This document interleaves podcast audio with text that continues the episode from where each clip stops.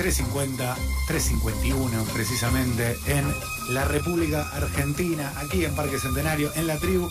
Y eh, ustedes saben que, bueno, otro de los momentos eh, que a mí me parecen notables en esta semana, eso que falta es el disco de la semana. Venimos ahí eh, semana a semana destacando cuáles nos parecen al menos los lanzamientos más lindos. A veces también nos tiramos una retrospectiva al 2020 o a años pretéritos también. Y en este caso sonó el discazo 33 de Tuto Petruzzi, que a mí me gustó mucho, me, dejó ahí un poco hipnotizado. Si te gusta el folk, si te gusta el rock nacional, vas a encontrar elementos un poco de eso y de tantas otras cosas.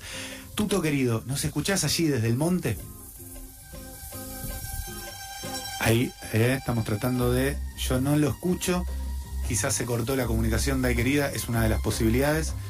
Eh, ¿Vos estás conectada? Yo estoy conectado. ¿Tú todos me escuchás? A ver. Mm, no. Ah, o capaz no tengo retorno. Ahí estamos viendo, estamos viendo eh, mientras la cortina nos va envolviendo. Eh, Estamos viendo si es un problema técnico, quédense allí. Yo, mientras tanto, les voy contando que este es un disco que salió en marzo del presente año. Eh, y en alguna nota allí eh, por eh, Indie Hoy fue explicando Tuto, y yo les voy un poco parafraseando lo que dice el autor, que en la tradición de la numerología el número 33 es sinónimo de gratitud y amor. él dice allí en esa entrevista, mientras, a ver, quiero ensayar si estamos conectados, no, no, todavía no. mientras él dice que e, esta es la edad por la que está transitando y además eh, esto le da entonces eh, eh, título al disco.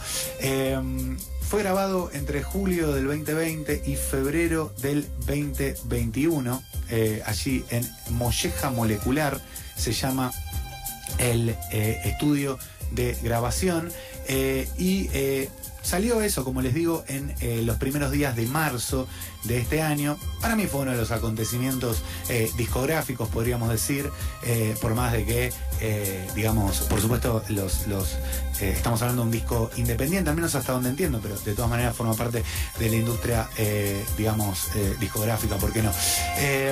algunas de las influencias que, se escuchan son de Brenda Bernard, por, por otro lado, Mark Bolan. ¿Estás, nos escuchás, Tuto? ¿Ahora sí?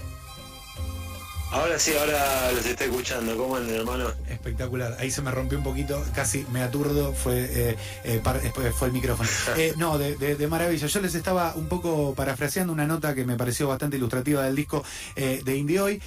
vos es un disco que, que grabaste el año pasado, ¿correcto?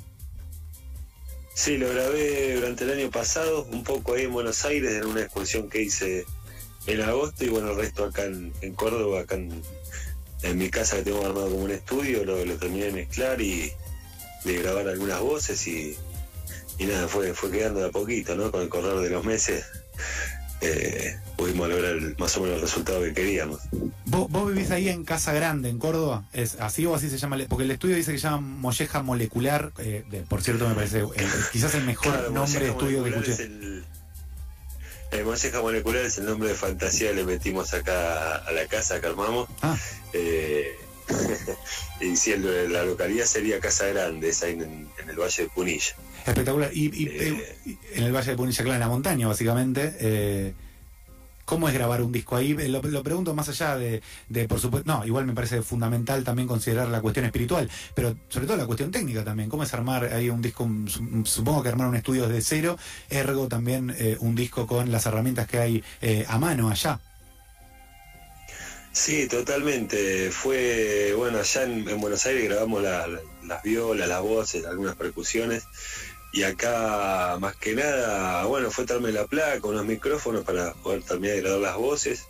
Eh, la verdad ha sido una experiencia hermosa grabarlo acá en la naturaleza, tranquilo. Eh, muchas veces me levantaba a mezclar a las 4 de la mañana, que era cuando eh, mi compa y, mi hija dormían, entonces aprovechaba esas horitas de madrugada para, para mezclar ahí en la intimidad y, iba amaneciendo y con unos matecitos muy tranquilos, así que fue un proceso hermoso.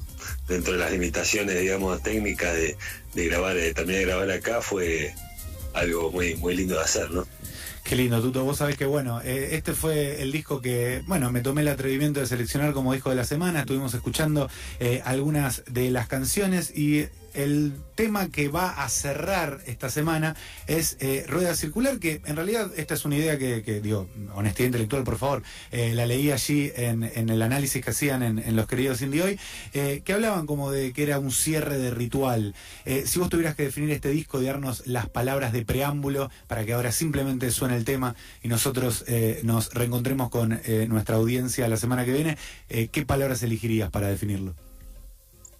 Este, bueno, es un disco rutero, eh, de, canciones eh, rockeras, eh, quizá con una mirada un poco psicodélica, quizá de, tramada un poco la, la, naturaleza, pero sí es un ritual, como bien dijeron ahí en esa nota que en de hoy, eh, es una especie de ritual sonoro, así de comienza hasta que termina, es como que es todo un, un estado, ¿no? Como que se divide en canciones, pero bien podría eh, escucharse todo el corrido como una sola gran canción, ¿no? Doy fe de eso. Es un hermoso viaje eh, que le recomendamos a cualquiera. Pueden ir a seguramente a las tiendas digitales, a Spotify. Yo lo escuché todo en YouTube, pero supongo que cualquier lugar eh, que elijan para escuchar este disco va a ser propicio. Tuto querido, queda simplemente saludarte, que escuchemos Rueda Circular, que cerremos esta conversación hermosa que te agradecemos y que cerremos esta semana de eso que falta. Muchas gracias, queridísimo. No, gracias a ustedes, les mando un abrazo grande y bueno, gracias por eh, difundir eh, lo que hacemos con, el corazón y, que lo disfruten es, lo máximo. Entonces, bueno, le mando un abrazo inmenso, gente. Gracias. Eh, pasaba Tuto Petruzzi, muchísimas gracias. Esto fue eso que falta, Fernando querido.